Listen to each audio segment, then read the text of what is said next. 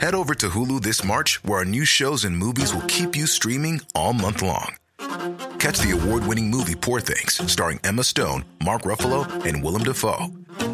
Check out the new documentary, Freaknik The Wildest Party Never Told, about the iconic Atlanta Street Party. And don't miss FX's Shogun, a reimagining of the epic tale, starring Anna Sawai. So, what are you waiting for? Go stream something new on Hulu. Han pasado muchos años de esta historia en mi vida y aún me gusta platicarla.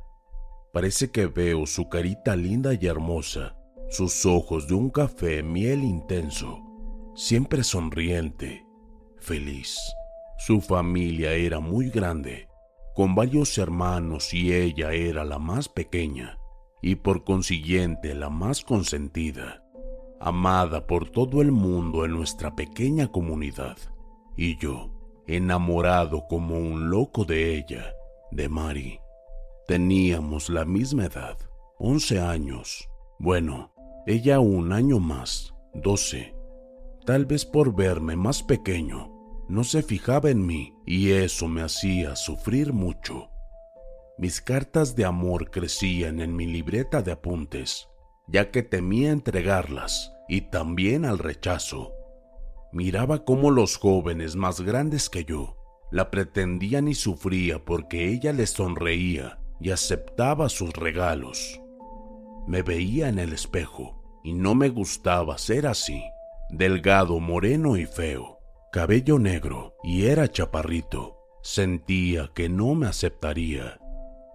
Así que un día me armé de valor y me atreví a buscarla y también llevarle una carta y decirle de una vez por todas lo que ella significaba para mí, lo que sentía por ella.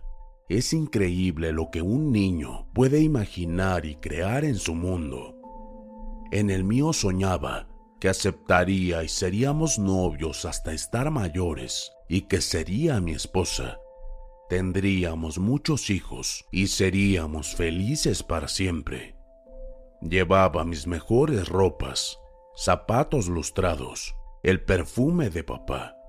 El espejo me indicó que me veía excelente y mi actitud, por demás óptima. No me faltaba nada. Caminaba erguido y orgulloso al acercarme a la casa de mi amor. Miré algo que a la fecha aún me estruja el corazón. Un muchacho la abrazaba y la besaba, y ella no hacía nada por separarse. Al contrario, correspondía sin chistar. Carajo, escuché clarito cómo mi corazón tronaba y caía en pedazos por todo mi pecho. Ella no me vio porque me escondía en una esquina.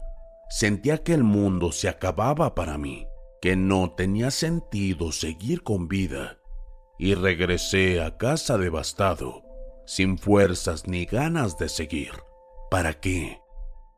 Entré a mi cuarto Tomé la libreta de mis cartas y mis sueños, la eché a una bolsa y salí al patio. Tomé una soga enrollada que había dejado papá y también la metí a la bolsa.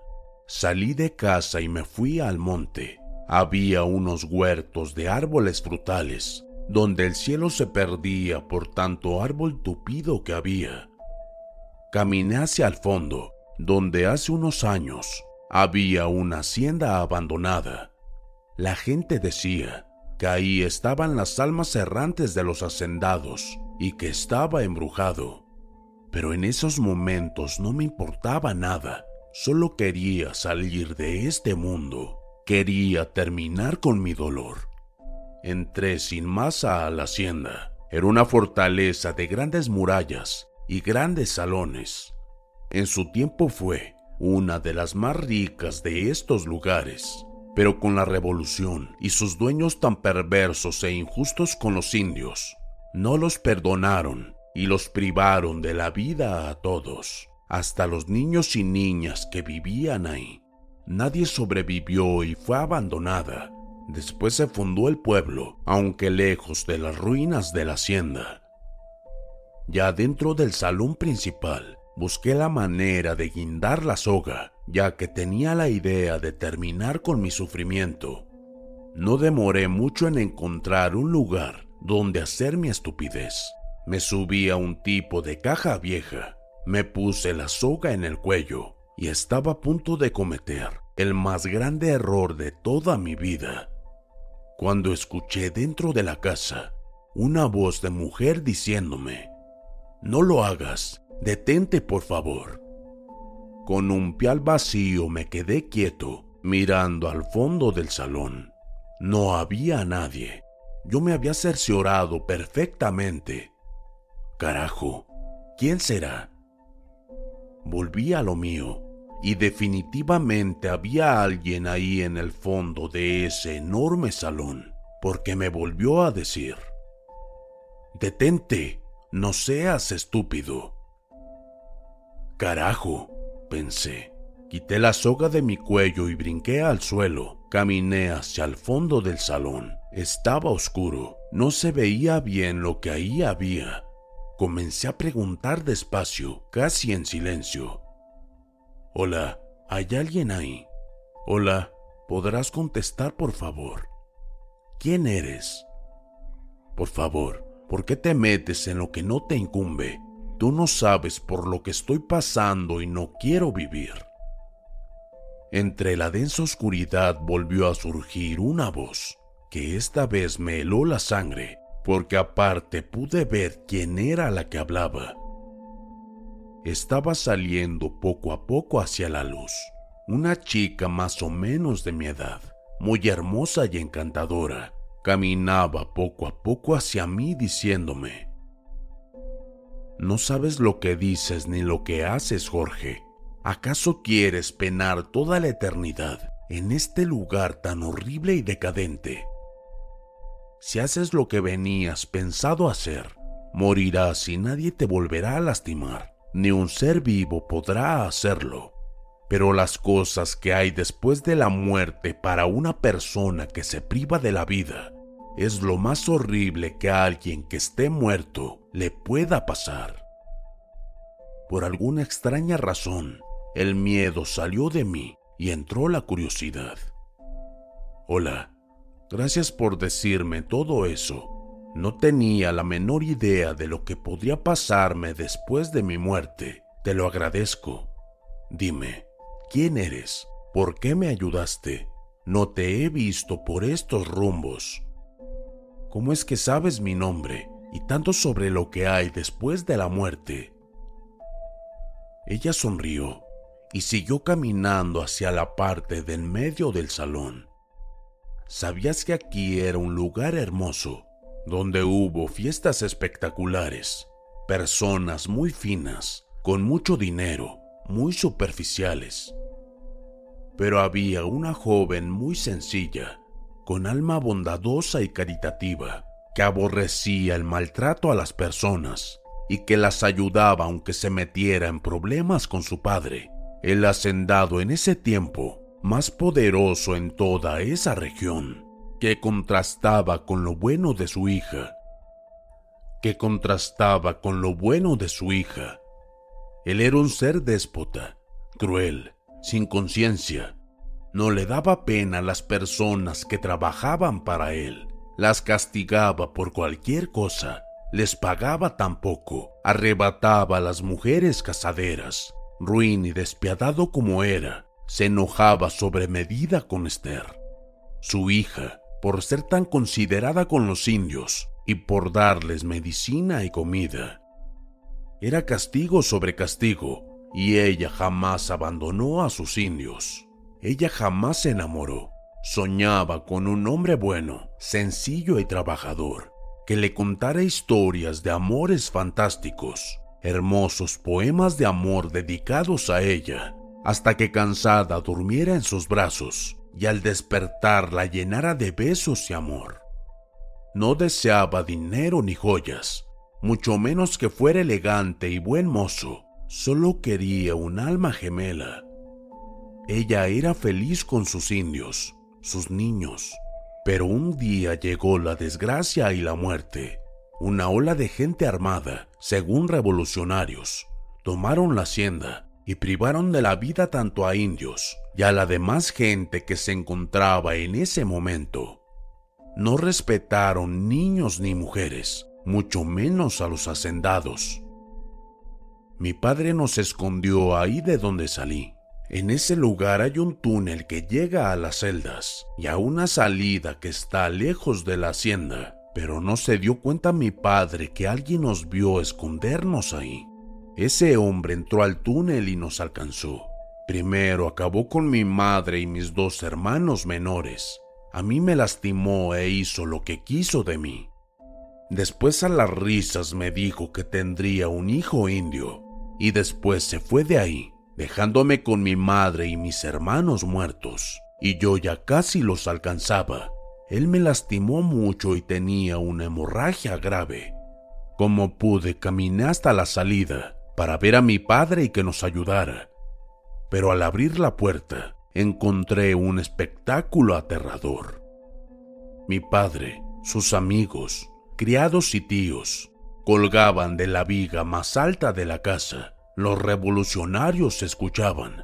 Sus caras de terror me dieron miedo. Había fuego por todos lados y los gritos de los revolucionarios se escuchaban.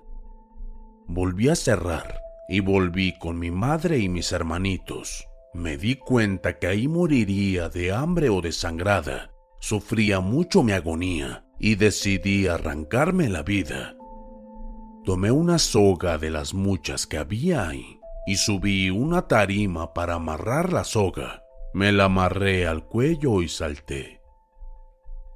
Todo terminó en pocos minutos. Pensé que ahí terminaría todo mi dolor, pero no fue así. Algo espantoso me estaba esperando y cada día que ha pasado me ha lastimado hasta sentirme de nuevo morir con los dolores más espantosos que pudiera alguien sentir. Por eso te recomiendo que no tomes tu vida, solo Dios puede tomarla. Eres el primero que ha podido platicar conmigo desde hace ya, no recuerdo, pero hace ya mucho tiempo. Necesito de tu ayuda, solo tú puedes ayudarme.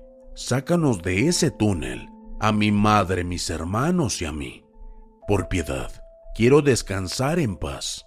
Solo no vengas de noche porque sería fatal para ti. Ahora vete, que no demora mi suplicio. Vete, Jorge, y no olvides sacarme de ahí. Desapareció en la oscuridad y empecé a escuchar gritos horribles. No pensé más y salí de ahí como relámpago. No paré hasta llegar a mi casa muy asustado. Ya en mi cuarto pensaba lo que había pasado.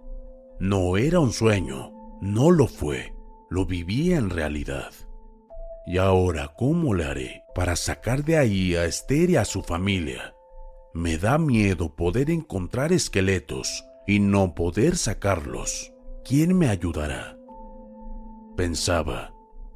Ya sé, buscaré a mi abuelo y le diré todo. Él sí me creerá.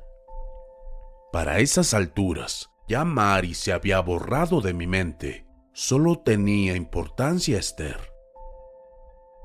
Temprano antes de ir a la escuela, pasé a ver a mi abuelo. Él estaba siempre ahí, trabajando la madera. Aún era fuerte, a pesar de su edad. Mi abuela ya había fallecido varios años atrás y nunca más volvió a casarse. Hola abuelo, buen día. Hola muchacho, qué milagro que vienes por aquí. No me digas que algo tramas. Abuelo, quiero decirte algo que es difícil de creer y también de decirte, porque sé que me vas a regañar, pero vale la pena. Solo quiero que no te burles de mí. Esto que te diré es la pura verdad. Pero será cuando vuelvas de clases. Mi abuelo me miró de una manera extraña y se acercó y me abrazó. Hijo, yo sabía que vendrías.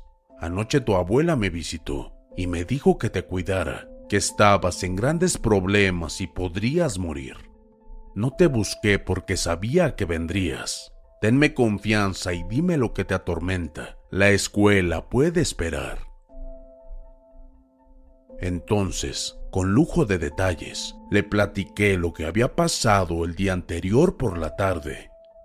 Mi abuelo solo se negaba o asentaba con la cabeza, pero no me interrumpió para nada. Hasta que terminé de narrar todo, levantó la cabeza y me volvió a abrazar y me dijo, Mi niño, sé que estuviste cerca de morir. Esa decisión habría acabado con todos en la familia, ya que todos te amamos con todas nuestras fuerzas.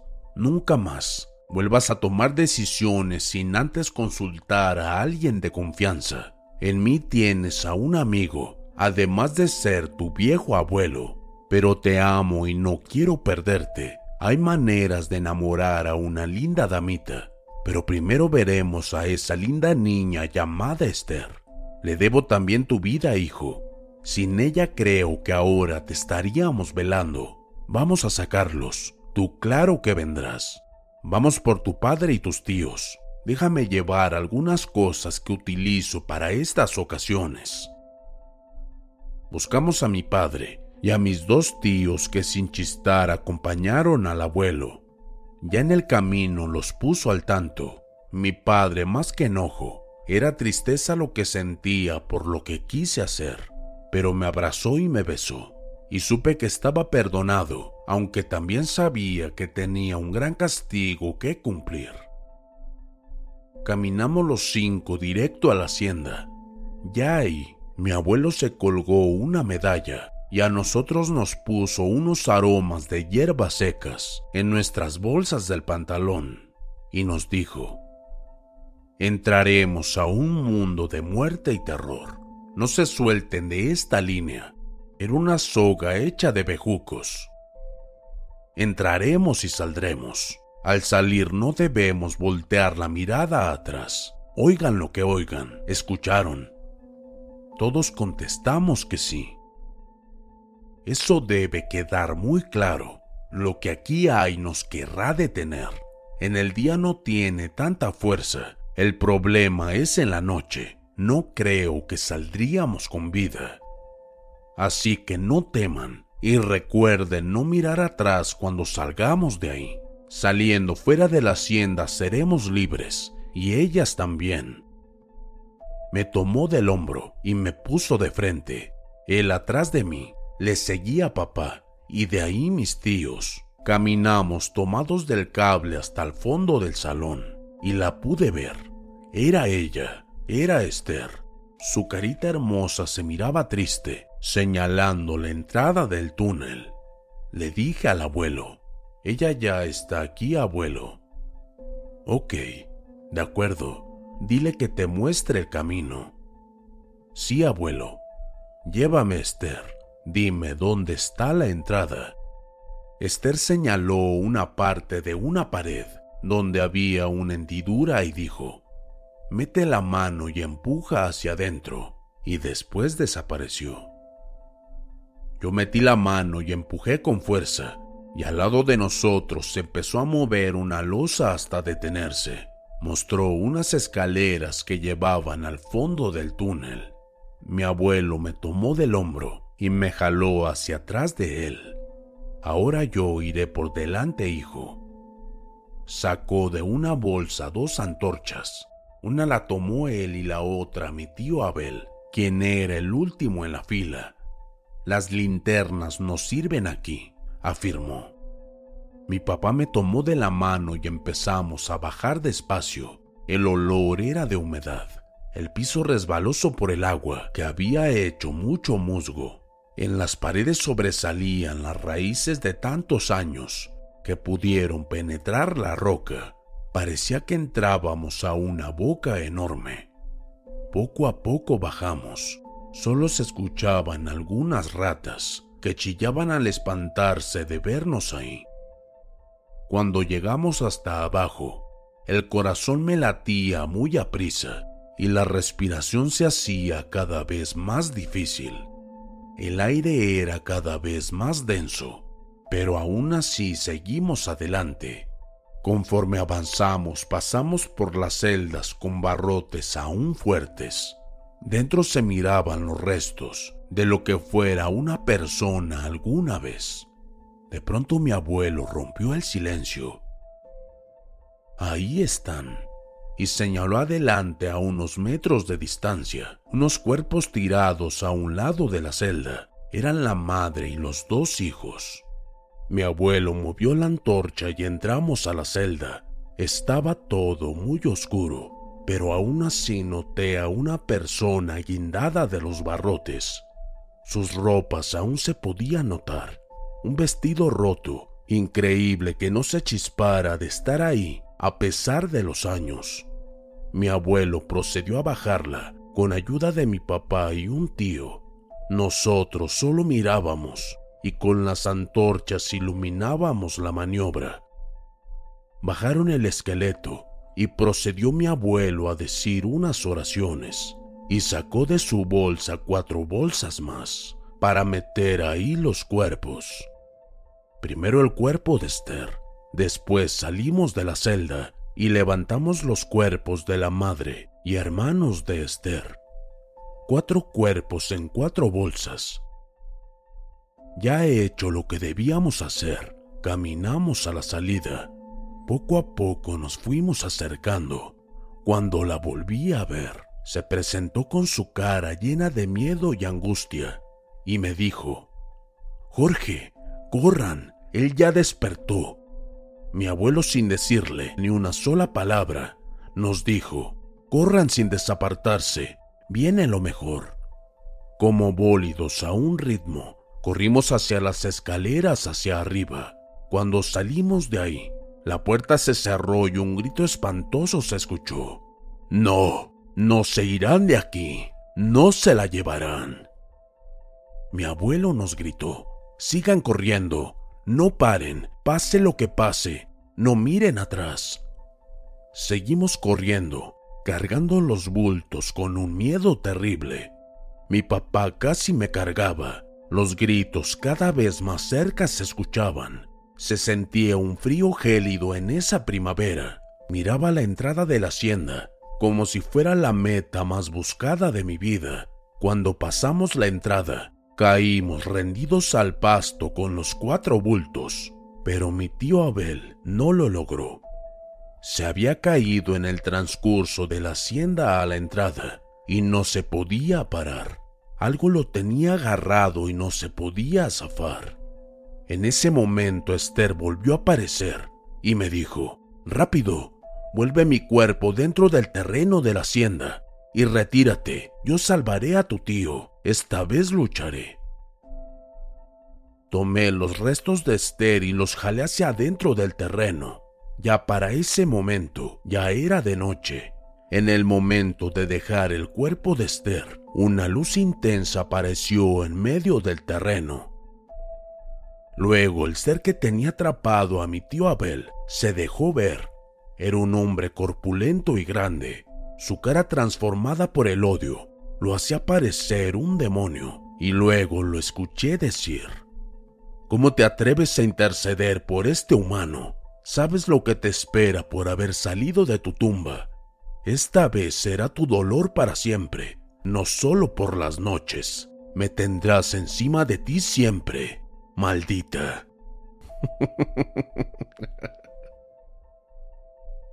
Ella le contestó, Lo sé, pero no me importa. Esta vez salvaré a alguien que también se preocupó por mí y por mi familia.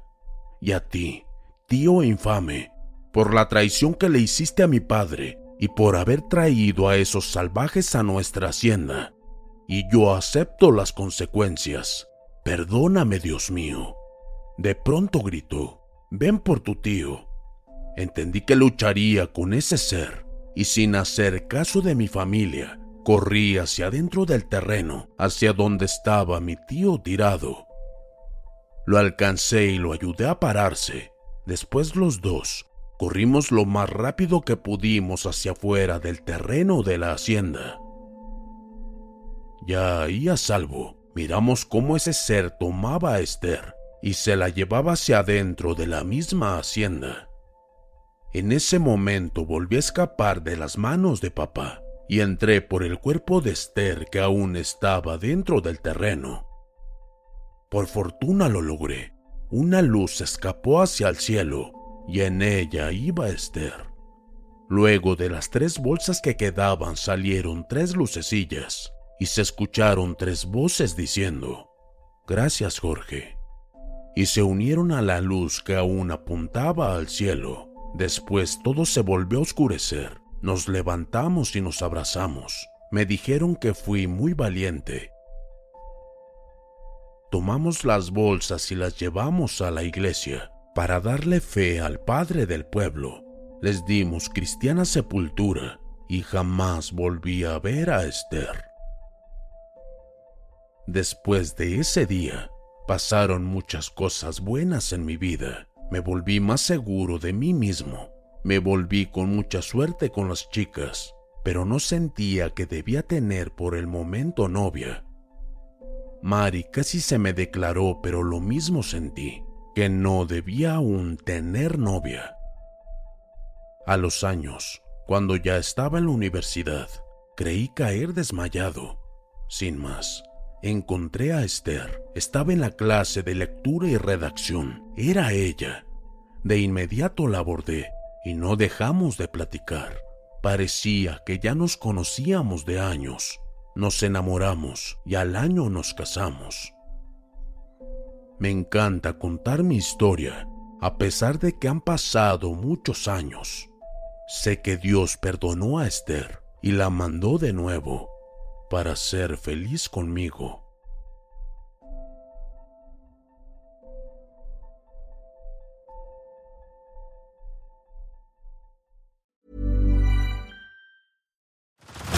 Head over to Hulu this March, where our new shows and movies will keep you streaming all month long.